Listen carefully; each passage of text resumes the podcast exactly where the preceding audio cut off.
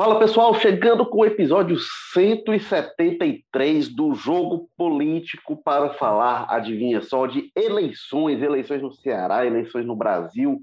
Vamos falar hoje que Cid Gomes, o senador, irmão do Ciro Gomes, é, disse que é, o PT é fundamental para o grupo aqui no Ceará e, talvez mais importante, afirmou que no plano nacional os dois partidos têm projetos diferentes, mas que no dia seguinte ao primeiro turno eles estarão juntos. Já sinaliza aí para uma aliança PDT-PT no segundo turno, ou no caso de vitória em primeiro turno, em um futuro governo. Cid também disse mais coisa, afirmou que é, não vai ser mais candidato disse que em 2026 é, é, não concorre mais, ele tem mandato até lá, tá até 2027, né, até fevereiro de 2027, mas não quer mais ser candidato à decisão que ele tomou. Vamos discutir o significado disso neste novo episódio do Jogo Político, que tem a presença de Walter George, editor-chefe de opinião, que fala com a gente direto da Sapiranga, que deve estar agitada hoje com a chuva, os cururus, os grilos devem estar se agitando por lá. Tudo bem, Walter Jorge? Olá, Érico Firmo, companheiro que você vai apresentar daqui a pouco. Eu pensei que você, é, um dos objetivos de trazer aqui foi você acabar com essa história de cururu, sapo, essas coisas por lado de cá, mas pelo visto. Não, mas os cururus são uma maravilha. Tá... Então, é você, teve, você foi importunado por algum cururu quando você esteve por aqui outro dia? Não, mas nem, por nenhuma muriçoca também, sinal que deve ter os cururus lá que então eles que controlam as pragas. E temos também o Carlos Maza, que fala com a gente direto do José Bonifácio. Carlos Maza, que é colunista de política. E no José Bonifácio, Maza, tem cururu? Acho que falta cururu, porque lá tem muriçoca, não é? Muriçoca tem bastante, Érico. É, Cururu acho que não, porque aqui, como eu já falei algumas vezes aqui no programa, o bairro oficialmente é dos gatos, né? Eu acho que qualquer outro ser vivo aí que mexa com uma balança aí né, da, da fauna, os gatos dão, dão uma reduzida na população. Então, acaba que só tem esses insetos menores, né? E gatos mesmo. É, enfim, estamos aqui para falar de política, sempre um prazer, Walter, Érico, nossos ouvintes aí. Espero que no momento que sai esse podcast continuemos todos vivos e bem, né? O mundo hoje está um pouco é, apreensivo em torno dessa questão da Rússia aí, não vamos ter uma terceira guerra mundial, não, né? Não, vamos não. O presidente Jair Bolsonaro chegando lá disse que vai apaziguar tudo, né? Veremos. Uma galinha com farofa com o Putin, né? É, mas olha, é, então o Carlos é, aqui também eu estou falando aqui do Damas e é, acho que é falta de cururu mesmo, porque aqui também tem tá com muita muriçoca, que tem um canal aqui perto, a gente precisa saltar alguns cururus por lá. É, mas, e, sim, e lembrando que o jogo político está no seu agregador preferido de podcast, a gente está aqui semanalmente falando de política no Ceará, no Brasil e no mundo. A gente está no Apple Podcasts, no Spotify, na Amazon Music, Google Podcast, Rádio Public e estamos também no O Povo Mais. E na semana que passou, a gente teve episódios especiais do Jogo Político, além do episódio normal, do, do 172, que a gente falou dos saldos políticos da visita de Bolsonaro ao Ceará, da passagem do Sérgio Moro. A gente teve também um, episódio, um jogo político especial com o Sérgio Moro, que concedeu entrevista ao Povo, e também com o João Dória, que também foi entrevistado no Povo. Então, é, no seu agregador de podcast preferido, você encontra essas duas entrevistas, esses dois especiais do jogo político. Foram duas entrevistas no nosso irmão mais novo, porque o jogo político ele é uma por si só uma multiplataforma. Então tem jogo político no Instagram, jogo político no Twitter, segue a gente lá e tem o programa Jogo Político que vai ao ar às terças-feiras no YouTube, no Facebook, no Twitter do O Povo. Então, teve Sérgio Moro na semana passada, teve João Dória na semana passada. Os programas foram ao vivo e viraram podcast, que você também acompanha no seu agregador. Mas vamos lá falar do nosso assunto de hoje. Cid Gomes é, comentou que é, é, da relação com o PT, lembro que desde que ele foi candidato majoritário pela primeira vez, isso foi em 1996. Ele tem o PT como aliado, e é marcante mesmo essa lembrança dele, porque naquela época o Cid, o Ciro, todos eles, estavam no PSDB e teve uma aliança no interior PT-PSDB, não era inédito, era tinha tido em Quixadá, por exemplo, lá com Hilário Marques, mas ele fez essa aliança e desde então o Cid realmente, toda a campanha dele no Ceará, ele se alia com o PT. Foi a reeleição em Sobral, depois, quando ele se elege governador, o PT foi o principal aliado na reeleição, enfim. Então, o Cid é, apontou isso e disse que o PT é fundamental. Isso no encontro do PDT, né, lá para discutir os pré-candidatos a governador, é, é, ele reforçou essa importância do PT ao lado dele. E falou do âmbito nacional, né? Disse aliás, só uma coisa que o, o Cid falou da minha primeira candidatura majoritária e tal. É, isso desconsiderando quando ele concorreu a vice, né? na verdade, a primeira candidatura majoritária dele foi em 88, em Sobral, Padre Zé Linhares para prefeito, o Cid para vice, eles foram derrotados, inclusive o Cid disse que tem um trauma depois da eleição lá, a militância adversária provocando eles, enfim. Ali não tinha o PT, não, mas a partir de 96 tinha assim, a primeira vez que ele é, comandou, tá? estava na cabeça de chapa, e que ele acabou se elegendo. E falou do âmbito nacional. Né? No âmbito nacional, ele é, diz que são projetos diferentes, mas falou isso, que no dia seguinte à eleição eles estarão juntos. Walter Jorge, qual o significado dessa fala do Cid Gomes? A minha dúvida, Érico Maza, quem está nos ouvindo, é saber se ele combinou isso com o irmão Ciro Gomes, porque essa ideia de que no dia seguinte estaremos todos juntos, por exemplo, podia ser uma coisa que a gente projetasse para 2018, que também tinha essa mesma configuração, né? Você tinha a candidatura do PT ali com o bloco dele, você tinha o, o Ciro como candidato e tal. O que aconteceu no segundo turno foi aquilo que a gente viu, né? O Ciro ausentou-se do país, da cidade, da eleição, recusou-se a fazer um, um simples vídeo anunciando voto no no Haddad, diante do, uma circunstância que era o Haddad ou o Bolsonaro, né? É, e aí houve, inclusive, quando, for, quando houve a iniciativa do próprio CID para ir lá ao PT, ao comitê do, Haddad, para anunciar o, aquilo que a gente de vez em quando fala aqui, né? A história do tá preso, babaca e tal, porque houve uma hostilidade de parte da militância do PT, por conta desse comportamento do Ciro. O que aconteceu desde então só piorou esse quadro, do ponto de vista da relação do Ciro com o PT a situação de 2018 para cá está bem pior. A campanha que o Ciro está fazendo esse ano, ao contrário de 2018, 2018 ele tinha um cutucãozinho aqui ali no, no PT, porque ele evidentemente estava disputando ali naquela, naquela circunstância, ali sim estava disputando efetivamente espaço com o PT, né? Hoje não, hoje ele tenta atrair o, anti, o antipetista, o antibolsonarista, o antimorista, tenta todos os anti, ele tenta atrair em torno dele e aí faz com que ele tenha um discurso. E aí, dentro desse contexto, ele tem um discurso hoje muito mais agressivo do que em 2018 contra o PT. Né? Usa termos, inclusive, expressões ou, ou situações que ele sequer usava em 2018. Então, essa ideia que o Cid tenta passar, não, é natural que a gente vai entrar, não sei se é tão natural. Ou então, essa, é, é, é, essa é uma questão quase que, digamos assim, é, protocolar que ele coloca, na boca dele é protocolar. Na boca do Ciro seria uma grande informação. Se, se, se o que o Cid disse fosse dito pelo Ciro, aí você tinha que jogar outro peso e dizer, não, aqui, aqui tem informação importante. Cid, a gente sabe que ele é mais estratégico, ele tem um pouco mais de centralidade do que o irmão. A gente sabe que ele tenta articular mais, tenta conciliar mais o cenário nacional com o cenário local. O Ciro já demonstrou que ele não está nem aí para o cenário local. Se ele tivesse, ele tinha mais cuidado nessa relação com, com o PT e os petistas, né? Se não por outra razão, se não porque gosta deles, não é obrigado a gostar, mas por essa, esse sentido estratégico da importância que o Cid fala que tem, essa aliança, essa relação com o PT no Ceará.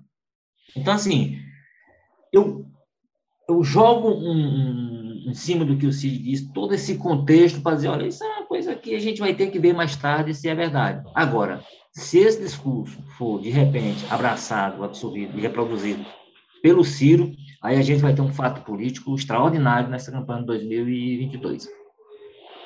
É, Walter, eu vou pegar dois pontos aí, né? Eu acho que uma fala pragmática, né? Ele estava lá no encontro do PDT, para sinalizar, assim, algo que interessa, ele fez essa sinalização para a aliança no Ceará. Eu acho que tem que colocar no contexto de que é, o, o, existe no PT uma resistência muito grande.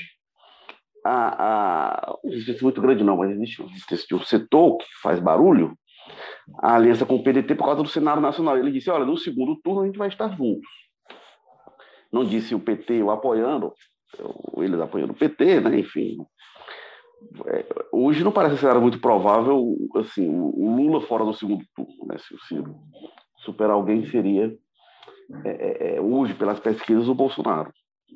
Mas é, ele coloca dessa forma, acho que sinalizando para a aliança do Ceará, e aí eu acho, Walter, isso aí, eu vou já ouvir o Carlos Maza, eu acho que ele não combinou isso com o Ciro, não.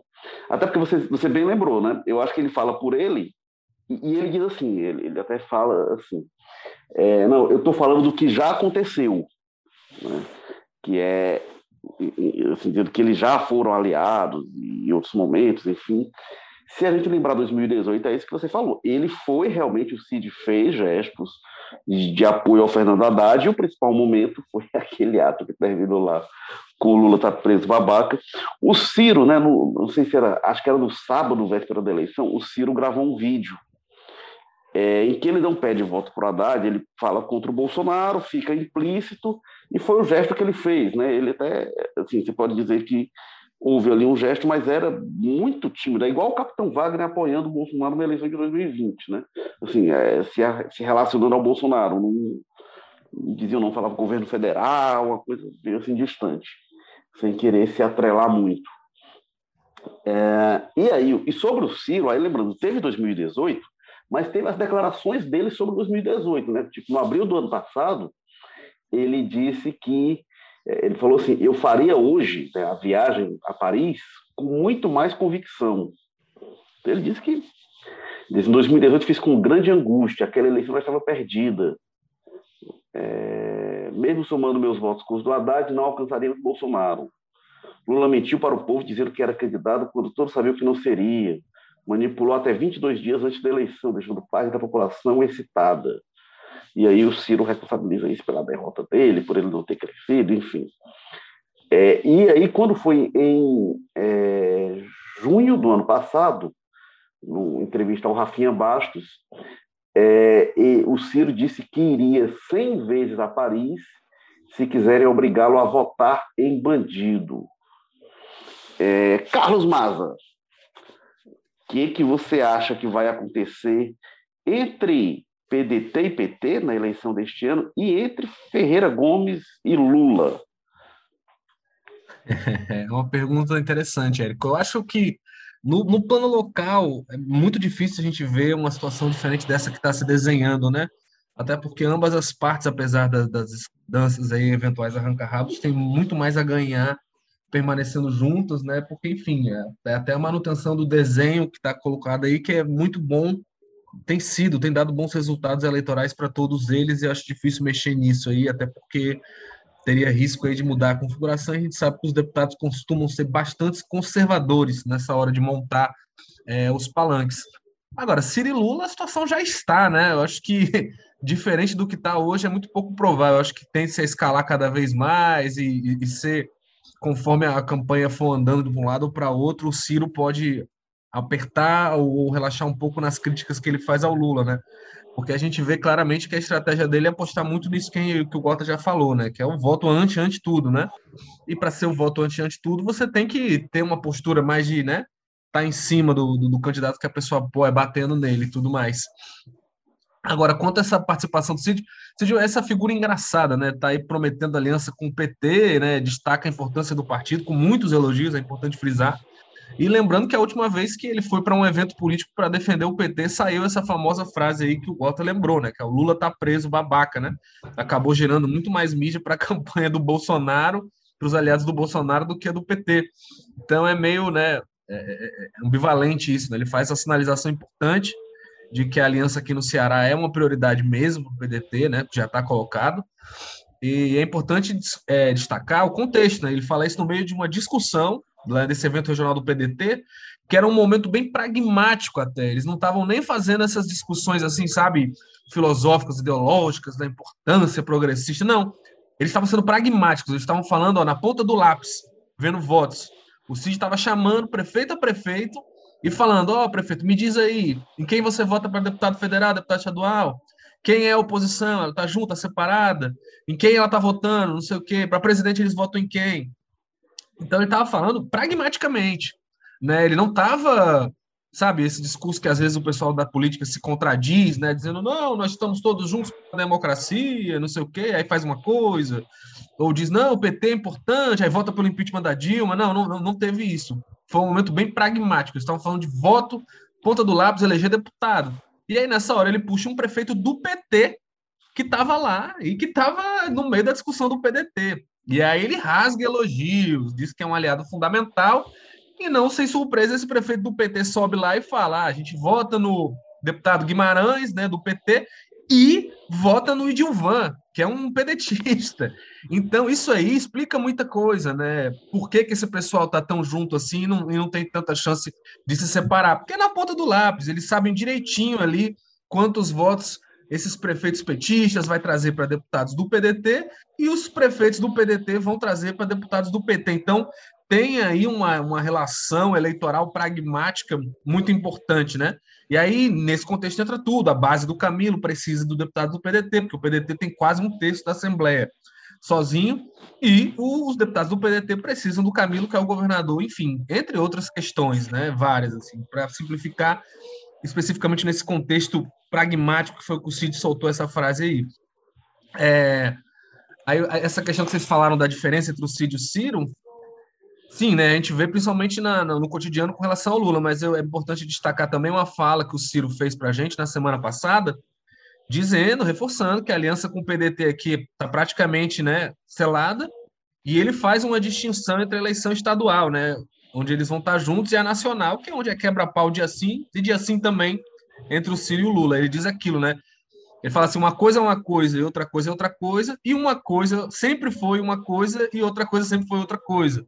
Que ele diz que sempre foi assim, diz que o Lula, inclusive, sempre apoiou a oposição aos Ferreira Gomes aqui, diz que, inclusive, não apoiou o Camilo, ficou com o Eunício, achei uma frase até né, usada, porque isso é uma coisa que se comentava às vezes nos bastidores, né, como o Camilo foi lançado para evitar um apoio do Lula direto ao Eunício, mas ele fala, não, ele não apoiou o Camilo, ele se recusou a gravar, se recusou a vir aqui pelo Camilo e tudo mais, fala bem abertamente. É, então, acho que tem essa questão. O Ciro, acho que talvez porque isso que o Gota falou, parece que não se importa muito com o cenário local, mas que ele, no frigir dos ovos, ele realmente acredita que essa aliança aqui está meio que garantida, talvez até por isso que ele dar essas patadas aí no Lula, e pelo visto até o Lula mesmo meio que concorda, né? O Lula mesmo, nas últimas declarações que vieram ao público, não parecia muito interessado em meter o bedelho dele nas questões aqui do Ceará, né? Dizia que entendia a situação do Camilo e tudo mais, e deixava o Camilo meio livre para ficar em cima do muro em alguns momentos. É, a circunstância que ele entende, né, em relação ao Camilo, que foi colocado, o Camilo diz, olha, eu fui eleito por essa circunstância, assim, não é, não fui eu, foi eles que me colocaram, então o Lula realmente teria entendido isso. E essa questão de 2014 é curiosa, né? Porque é algo, é que o Início sempre disse, é, mas hoje, né, assim, anos depois da eleição, o Grupo Ferreira Gomes realmente confirma o, o Lula é, é, estava do lado do Início. E aí a aliança é, iria para o vinagre, né? O, o, iria se aliar formalmente, mas o Lula é, faria campanha para o Eunício, e ali, é, não sei até que ponto tem o, o, Lula tem uma relação pessoal com o Eunício, não sei até que ponto isso pesaria, mas tem uma questão bem pragmática. Ali era na reeleição da Dilma, o PMDB, né, hoje MDB, era mais importante do que nunca é, para o PT Nacional, e, e o grupo dos Ferreira Gomes na época estava no PROS, que hoje é o partido do Capitão Wagner, ele estava no PROS. Então, se você. E, e, o PROS, que inclusive em 2018, o PROS apoiou o Fernando Haddad, estava aliado ao PT nacionalmente. Mas quando você coloca na balança o que significa o PROS e, e o que significava naquela época o PMDB, que é mais do que o PMDB significa hoje, nesse cálculo aí, é, realmente o Lula ficou com o, o Eunício, e aí veio a candidatura do Camilo Santana é, mas é interessante isso, é, porque realmente o que, o que, o Ciro deixa bem claro isso. Né? Não, o Ceará é outra coisa, não mete o Ceará nessa conversa porque é, é, é um, é um aspecto, uma questão bem diferente. Agora, é, é, é... Diga, Walter. Não, é porque no discurso do Cid, nesse discurso, enfim, no, no, geral, ele fala dessa relação com o PT, dessa aproximação. Agora, há uma certa não sei se é o termo exato que se deve utilizar, mas há certa hipocrisia no que ele diz, porque ele diz, oh, sempre fomos parceiros lá em Sobral, eu apoiei o candidato do PT, que eu eu, eu apoiei a candidatura do Camilo. Ele fala de uma coisa como se o PT tivesse feito uma discussão interna, dessa discussão tivesse saído esses nomes, apresentado ao CID, e ele, é, eu vou aceitar esse nome que vocês estão indicando. Nos dois casos, são nomes do, do CID, na verdade, o caminho foi inverso. O CID impôs esses nomes, nos dois casos, ao PT. Não foi uma decisão do partido, não sei o que e tal. São petistas, legítimos ambos, petistas de muito tempo, de antes do CID, né, que o CID botou eles dentro do PT para depois fazer com que eles trabalhassem com o seu grupo, fazer os interesses e tal. Mas eram pessoas do PT, próximas ao CID, que ele escolheu como candidato nos dois casos. O EVB era vice, né, antes é, ele herda o, o ministério, ele, ele, quando, na, do, quando, ele era vice do, Leônidas Cristina e tal. Do Leônidas, aí o Leônidas, no, no, quando a Dilma é eleita em 2011, o Leônidas vira ministro dos mas, mas, assim, mas sempre foi, mesmo no contexto... E o VV assume. Mas mesmo no contexto estadual, ele sempre foi um, um petista, por conta das relações locais em Sobral, muito mais próximo aos Ferreira Gomes do que então, quer dizer o seguinte, assim, há uma certa... É, é, existe uma relação, são parceiros, de fato, agora não é uma coisa que o PT convenceu ao CID, que ele devia, ó, nós temos aqui o Camilo, poderá ser um ótimo candidato. A gente sabe como é que se deu, por exemplo, a escolha da candidatura dos, do, do Camilo. Foi depois que o PT tinha feito a convenção dele, tinha decidido que não tinha candidato ao governo, tinha decidido que só queria vaga ao Senado, que na época seria talvez para o Guimarães. Enfim, o Cid é que veio depois, não, não, não, o PT vai ter candidato, o candidato vai ser esse daqui que eu tô, ele vai com, representar a aliança e tal.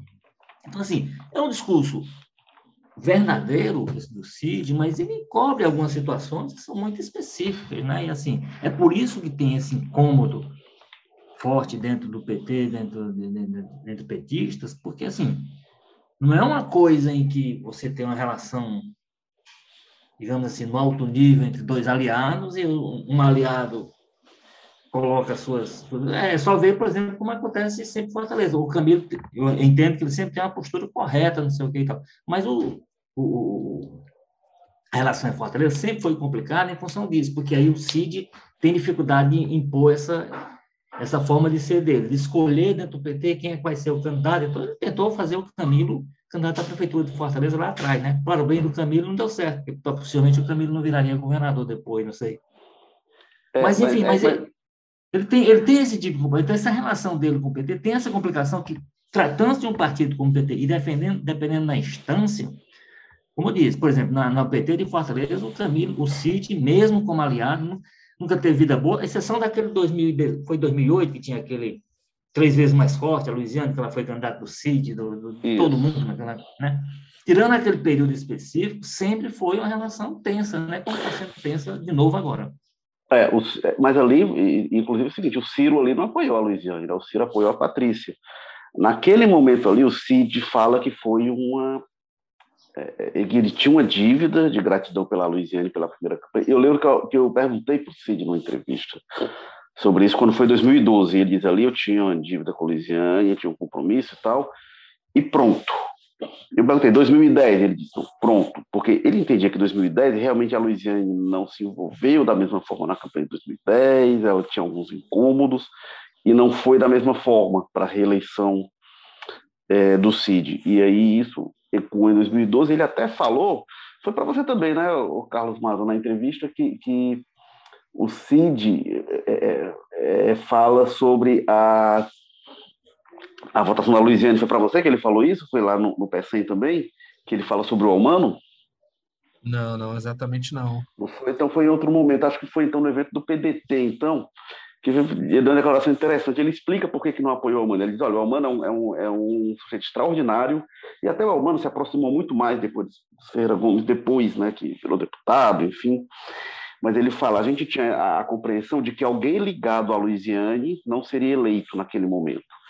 É interessante porque realmente o Cid dizia muito isso. Eles viam pelas pesquisas que a Luiziane estava muito mal e eles apontavam isso. Olha, a gente tem que botar alguém que vença a eleição. E eles achavam. Mas a realidade não confirmou isso, né, Érico? Porque é, se, se, você tivesse, hora... se você tirasse o Roberto Cláudio daquele contexto lá, o Elmano possivelmente tinha ganho aquela eleição. É, aí seria uma eleição diferente, né? Que a gente não sabe como é que os votos, de repente, não, os votos de oposição. Pois é. Pois é, mas eu acho, teve, eu, eu acho a gente teve aquela, mas... mas... a gente teve aquela situação do Heitor Ferrer, né? Talvez um Heitor Ferrer indo para o segundo turno com o candidato da Luiziane.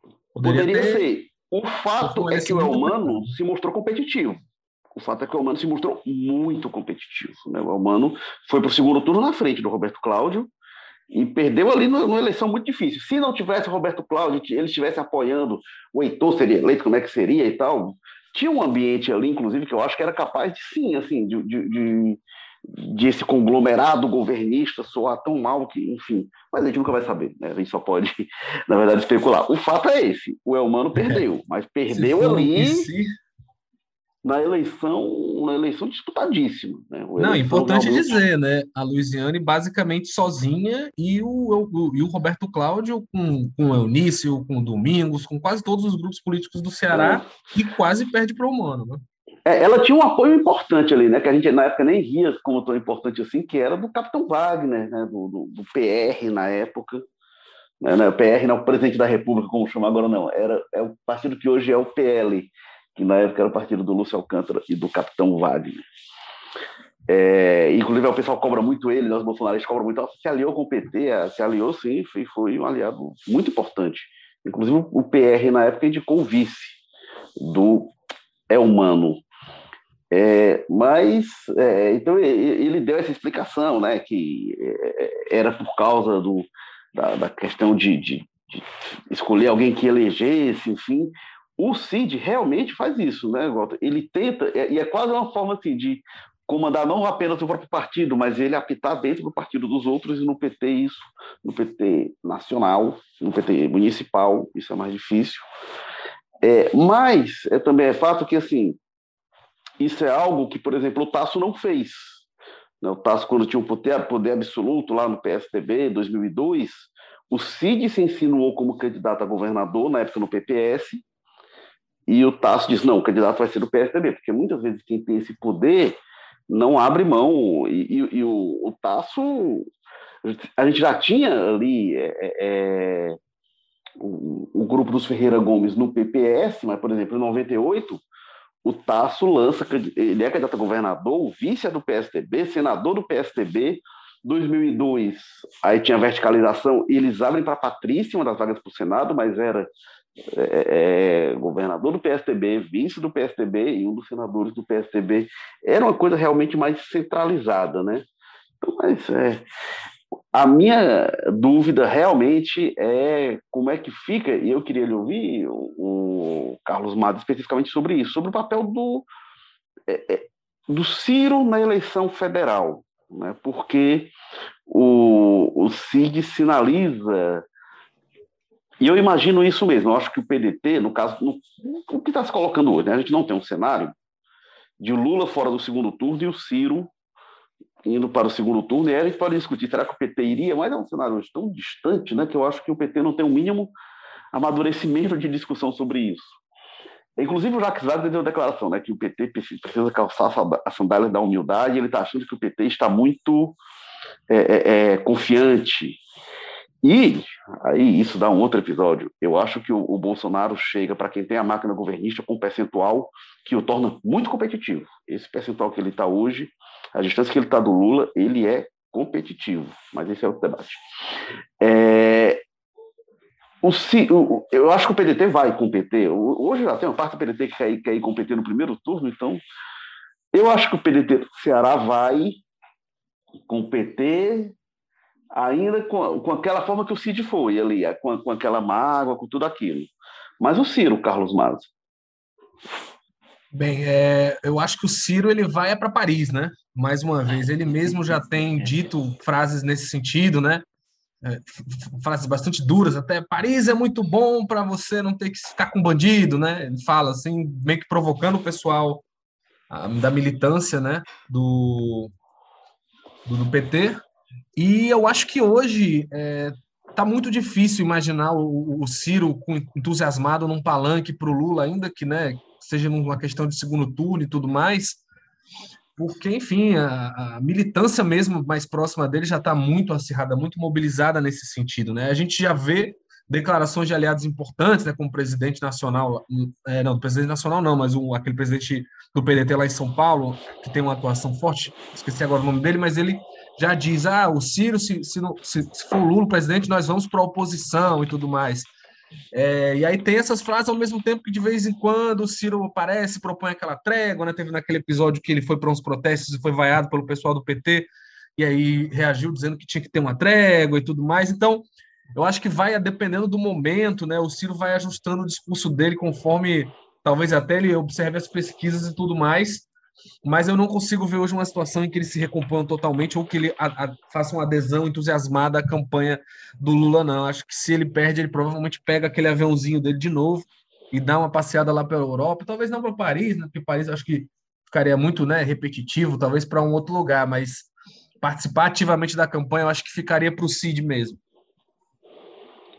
O, mas você está falando do Antônio Neto, que é lá, do, do, do PSDB é, é, do, do PDT, exatamente. de São Paulo. Isso, que ele, ele, ele é bem ativo né, na defesa do Ciro e tal, eles têm uma relação próxima. E, é, ele... e, tem, e tem alguns atritos com o PT também por lá. Ele, ele é sindicalista, né? Ele é do. Ele é... Da CUT também. O Walter George, mas teve outra coisa que o Cid Gomes falou. Ele disse que decidiu que não será mais candidato, e muita gente de vez em quando levanta, né? Não, vamos botar o Cid para concorrer a governador. É, alguns falam até de botar o Ciro, né? Mas isso me parece fora de qualquer cogitação. E o Cid disse: não, eu não vou ser candidato nem agora, nem em 2026, nem quero ser mais candidato. O Cid está novo para isso, né? Ah, agora, agora tem me surpreendido, inclusive, a, a, a performance do Cid, por exemplo, no Senado. Muito ruim, né? Você vê que, por exemplo, nós temos três senadores, o Cid foi único que absolutamente não apareceu na CPI da Covid, assim, nem para aqueles que aparecem de vez em quando para fazer alguma coisa e, e saem, nem para isso ele apareceu, absolutamente ausente. Então, assim, essa Evidentemente, não seria o primeiro caso de alguém que vai para Brasília e não se adapta, não gosta da cidade, não gosta do ambiente do Congresso. Pode ser, pode ser que seja isso. Mas, assim, é, me surpreende muito a qualidade ou a falta de qualidade, assim, a falta de disposição dele para esse, para esse mandato como senador. Acho que dá sentido, é o que ele disse que está tá meio que eu, eu, agora, eu não, eu não coloco muito, eu não dou muito crédito a essa, esse tipo de declaração, não. Eu acho assim, a pessoa diz no contexto, hum, as pessoas estão recuperando agora, por exemplo, uma declaração enfática do Sérgio Moro, ainda quando juiz, e a pergunta e insiste, ele não tem a menor possibilidade de eu ser candidato, de entrar, não sei o quê. Está aí no meio da, da campanha, e, e ali não era nem promessa de político, né? era promessa de juiz. A promessa era a palavra mais em tese, que a gente devia acreditar um pouco mais. Então, assim, diz, aí daqui a pouco o contexto muda, vira candidato. É, tem aquela história que, que já contaram que ele, ele, gosta mesmo de ser prefeito, sei lá, enfim, tem, tem, alguma, tem algumas situações, inclusive, como você lembrou, a idade dele, né? O Cid não tem, o Cid não tem idade a essa altura para estar tá desistindo. Ele está com 58 anos. É muito novo, né? 58 anos na política é um moçoilo. Pois é, entrou muito cedo, né? Deve-se dizer, então tá, tá muito é, é, cansativo mesmo e tal, então talvez não, não, não, não, não, motive a ele, por exemplo, imaginar voltar ao, ao governo do estado com todas as complicações que ele já viu durante oito anos, enfim. É, então, assim, o horizonte fica, vai para o Congresso, se decepciona muito o ambiente do, do, do Senado. É, é, é, o contrário, por exemplo, que houve com o Tasso. O Tasso teve suas experiências como governador, e a primeira experiência dele foi como senador, e claramente ele se, se, dá, se sente bem naquela, naquela posição. Não é o caso, não tem não demonstrar. Então, isso cria, de fato, algumas dúvidas. Na, você junta isso, sei lá, tem algum problema eventualmente pessoal, que a pessoa junta tudo isso e a pessoa dá essa tipo declaração. Agora, eu costumo dizer, vamos ver o contexto, o contexto de hoje é esse, o contexto daqui a quatro anos, quando ele tiver de novo que ser candidato a alguma coisa, será outro, e aí ele vai pensar, vai tomar a decisão dentro desse contexto. O que ele, o que ele fala hoje é projetando, talvez para sempre, para o futuro, uma situação que é do momento.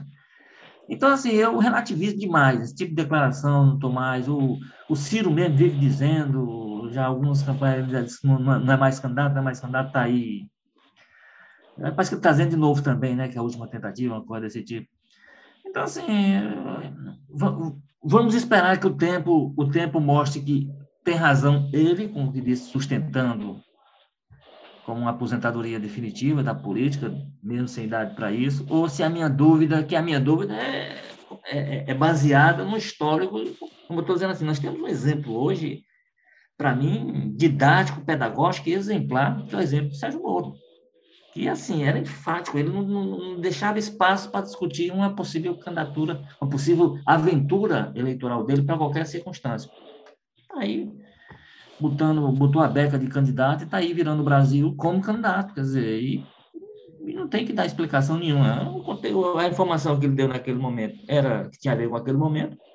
A decisão que ele toma hoje tem a ver com um novo momento, com uma situação que muda. Então, eu, eu acho que isso sai, mas não, não, não deve ser anotado numa perspectiva histórica, não, porque daqui a pouco isso vai ser confrontado com a realidade e arrisca muito essa declaração virar poeira. Pois é, é eu, e... eu acho até que essa é aquela famosa frase, né, que é fácil de remendar também, né? É aquela coisa, o cara fala isso e daqui a alguns anos sai candidato e fala: não, eu não queria, eu não tinha tanto interesse, mas é uma missão do povo, é uma missão do partido. recebi esse desafio em prol do Ceará, eu decidi aceitar e me candidatar. Eu acho assim, né? Tem essa facilidade de remendar, mas também conhecendo a personalidade do Cid Gomes, né, o personagem envolvido, eu também não duvidaria não que ele realmente se cansou, se frustrou ou quer participar de outra forma, né? Que é importante frisar que depois que ele fala essa frase, ele emenda com mais votar, né, na política. Isso não quer dizer, aí ele fala, ó, por exemplo, esse ano mesmo 2022, não sou candidato a nada e tô aqui, né? E enfim, aqui no evento do PDT ajudando a articular a eleição. Então, assim, é aquela coisa, ele não, ele não diz que vai sair da política, né? Ele diz que vai continuar participando, só não vai ser mais candidato. Vamos ver, assim, tendo acreditar porque é o Cid, né? Esse, a gente conhece o personagem, sabe que ele é feito essas coisas, esses movimentos aí. É, tem até uma questão de orgulho, né? Mas que ele vai participar, continuar, ele mesmo não nega, não. É, e aí isso me lembrou a fala do Tasso Gereissati, que é outro que declarou né, que não será mais candidato. Esse parece mais decidido mesmo. É, e é, é o, o Cid fala isso, né, que é, é, ele vai seguir na política como articulador, de conselheiro, enfim, isso aí não quer sair, não. O que o Tasso também disse, né? O Tasso falou: quando o jogador para, ele vira técnico. O Tasso quer virar técnico também. Vai ter, vai ter um mercado de técnicos pujante, né? No futebol, o pessoal está indo buscar técnico no exterior. Acho que o pessoal vai, vai vir na política, vão vir buscar técnico no Ceará, que vai ter muito técnico aqui. Mas isso que você falou, Walter, que o pessoal às vezes dá essa declaração, aí eu vou fazer um histórico. Eu, eu lembro de um ato da campanha da Patrícia Saboia 2008, a gente está falando muito dessa campanha, né? E aí era um evento importante que tinha Tasso e Ciro, e o Tasso e Ciro, e o Ciro, eu não lembro se era o lançamento, mas era um momento importante da candidatura, tem até uma foto muito emblemática do Tasso e o Ciro se cumprimentando, a Patrícia entre eles. É, eles ofuscaram, roubaram a cena do evento, porque o Tasso diz que iria para, em 2010 para a última eleição dele, e o Ciro também diz, ó, 2010 disputa a minha última eleição. Mas aí o que, que acontece? O Tasso perde, o que seria a última eleição dele para o Senado, dá aquela frase que iria cuidar dos netos, e o Ciro não consegue ser candidato porque o PSB não deixa. O PSB decide apoiar a Dilma, e o Ciro fica muito contrariado com aquilo ali. Então, em 2014, o Tasso volta a ser candidato. E aí, é, eu, eu até eu, eu entrevistei o Tasso é, é, naquela ocasião e, e, perguntei, senador, senhor, essa é a sua última campanha? E eu lembro a resposta dele, ele diz, ah, mas é, agora eu já fiquei desmoralizado, porque da outra vez eu disse que era, mas todo mundo sabe as circunstâncias, enfim, que me levaram, e agora não tenho dúvida, ele disse isso em 2014. E aí, quando foi ano passado, é, ao nosso colega Igor Gadelha, ele confirma que vai ser a última eleição, mas ele tinha dito mais de 10 anos, tinha dito, nossa, é, é, é em 2008 ele dizia que não iria concorrer mais. E o Ciro, que seria 2010, ele só conseguiu ser candidato a presidente de novo. Em 2014 ele nem tentou, né, reeleição da Dilma, mas em 2018 ele consegue ser candidato a presidente e vai de novo para 2022, né? E, e, ele tinha dito, Walter, aí numa entrevista a você nas páginas azuis em 2017, ele disse que 2018 era a última. Foi. Mas terminou, ele já e se saiu... Eu não me engano, e se eu não me engano, Érico, na campanha, quando o Bolsonaro ganhou, ele, chegava se o Bolsonaro ganhar, deixa a política definitivamente. Se eu não me engano, ele fez algumas, algumas declarações nesse sentido também. Acho, acho que sim, acho que sim. Isso é para mostrar o quê? É isso, a pessoa fala circunstancialmente, pode ser aquele, como você falou, Walter, pode ser o sentimento de momento, pode ser também, como o Maza falou, aquela coisa, oh, eu não sou uma pessoa apegada a isso, não, eu tenho um desprendimento, então pode ser, pode ser o sentimento real da pessoa no momento, depois isso mudar. É, o fato é que é, é, é, é são aposentadorias muito quase simultâneas, né? dos irmãos Ferreira Gomes.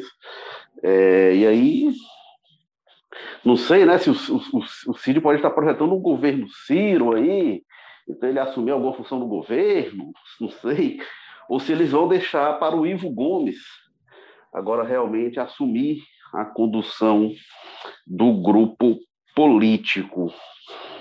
É, Carlos Mas, a gente está se encaminhando aqui para o fim do jogo político. Quais são suas considerações finais? Bem, fica mais é, é, é, é a curiosidade para saber o outro lado, né? A gente falou muito dessa questão do que, que vai vir do CIS, do que, que vai ver o Ciro. Eu fico curioso para saber até onde vai a paciência, se há algum limite ou se não, se a capacidade dos petistas de perdoarem o Ciro é infinita, né? O PT tem um coração, né? Um, um talvez um, um, um, senso de dever aí pelo país, pelo Estado do Ceará, tão forte que o Ciro pode falar o que quiser, que os petistas engolem, balançam a cabeça, falam, é isso aí mesmo, Lula ladrão, pode falar, Ciro, e tudo mais. Porque, enfim, a gente vê que né, nesse ponto de vista dos Ferreira Gomes é muito aquela velha estratégia deles, né? Enquanto o Ciro bate, o Cid vai lá e dá aquela, né, aquela afagada, dá aquela trabalha a coisa de uma forma mais é, pragmática. A gente viu isso em vários outros momentos, não só com o PT. Até essa reaproximação meio fake que teve com o Eunício ali em 2018 foi muito nisso, né? O Cid referendou o voto, não lembro agora o termo que ele usa, né? Ele não pediu o voto ao Eunício, ele recomendou, foi uma coisa assim. Enquanto o Ciro dava entrevistas diariamente chamando o Eunício de tudo quanto é nome, né? Inclusive geraram aí algumas dezenas de processos entre um e outro ali no judiciário cearense aqui.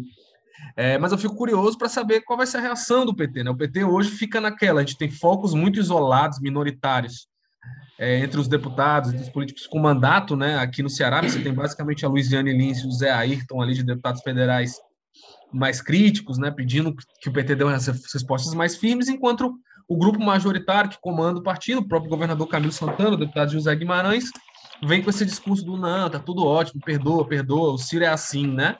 O bichinho. E eu fico pensando até onde vai isso, né? Porque se tende a, a, a apertar muito a eleição, ou se o Ciro vê ali que ele tem alguma chance de ir a um segundo turno, eu imagino que os canhões dele com o Lula vão ficar muito mais, né? Fortes, muito mais veementes aí, como é que deve ser perdoa-se tudo, pode tudo, ou vai em algum momento colocar na mesa, não, vamos botar um limite nisso aí. Isso aí são cenas para os próximos capítulos, eu acho que podem repercutir até na escolha de quem vai ser o candidato do PDT. Talvez diante desse acirramento o PT coloque mais banca, né?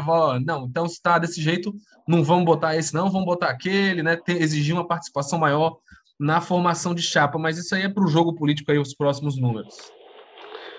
O Carlos Maris está me lembrando uma coisa também. Teve esse evento que eu até já mencionei, do, do, do, encontro do PDT, no começo da semana passada, e teve uma coisa curiosa sobre o Eunício, né? Porque o Eunício ele sempre repete que é, os Ferreira Gomes deram a rasteira nele na eleição de 2018, segundo ele entende, né? Fizeram aliança.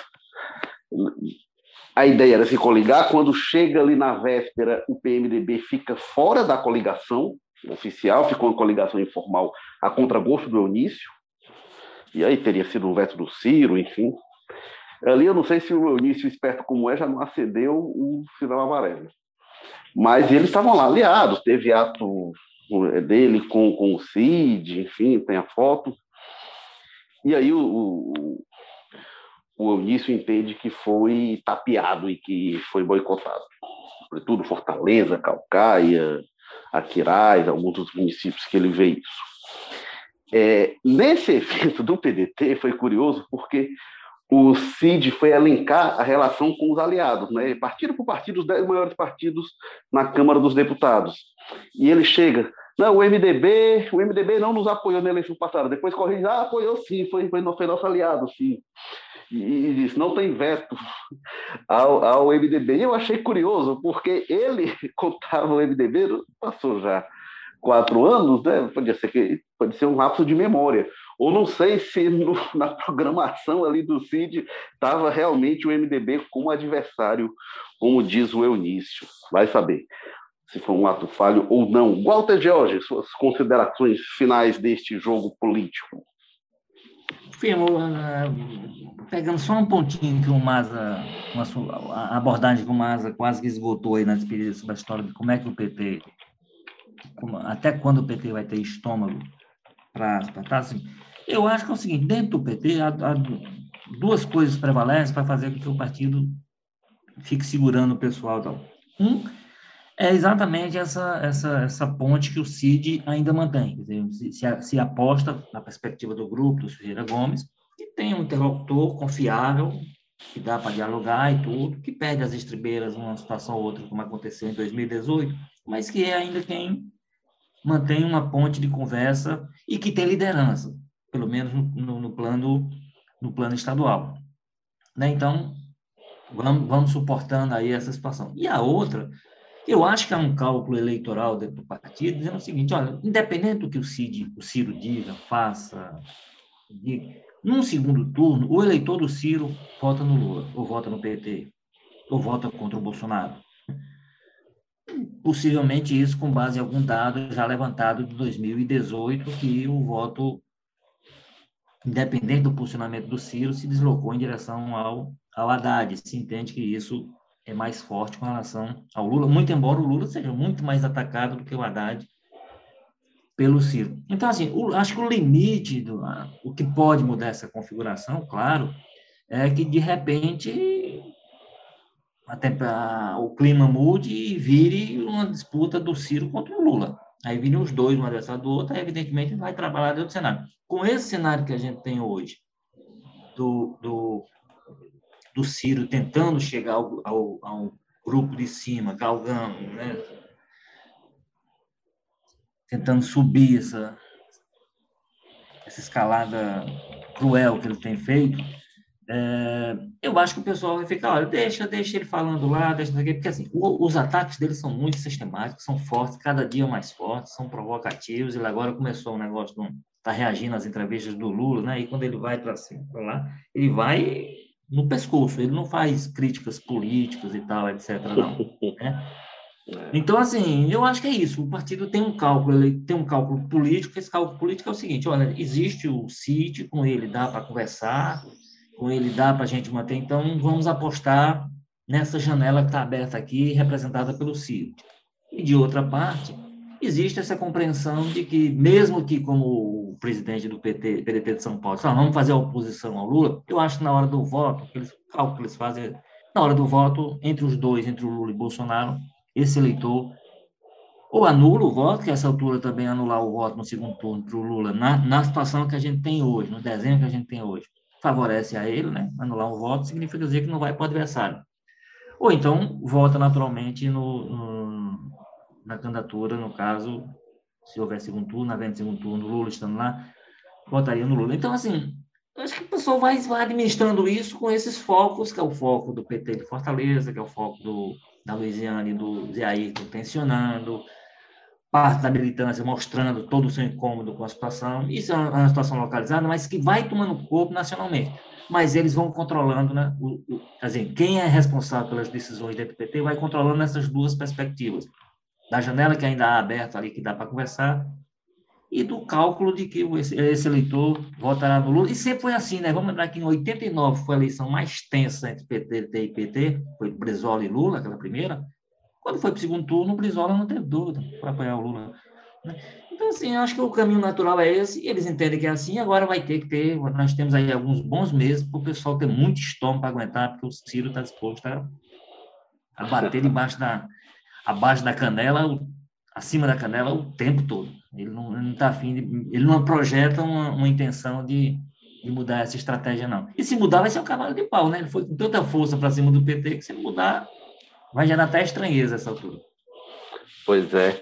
Bom, este foi o episódio 173 do Jogo Político que teve na estratégia digital Diego Viana, produção do Marcelo Teixeira, edição da Nicole Vieira e os diretores executivos de jornalismo são Ana Nadaf e Eric Guimarães. Lembrando que o Jogo Político está do Apple Podcasts, Spotify, Amazon Music, Google Podcasts, Rádio Public. E é, o, o Jogo Político reforçando que também tem sua versão programa, sempre com ótimas entrevistas, sob o comando do Ítalo Coriolano. E assim o Povo Mais, a plataforma multi-streaming de jornalismo e cultura do povo. Obrigado, Walter George, da Sapiranga, da sempre aprazível Sapiranga. Até a próxima, Firmo. E obrigado, Carlos Maza, do José Bonifácio. Sempre um prazer, Érico Firmo, Walter Jorge. Um abraço. Eu sou Érico Firmo e falo aqui do Damas e semana que vem, se tudo der certo, a gente volta. Tchau!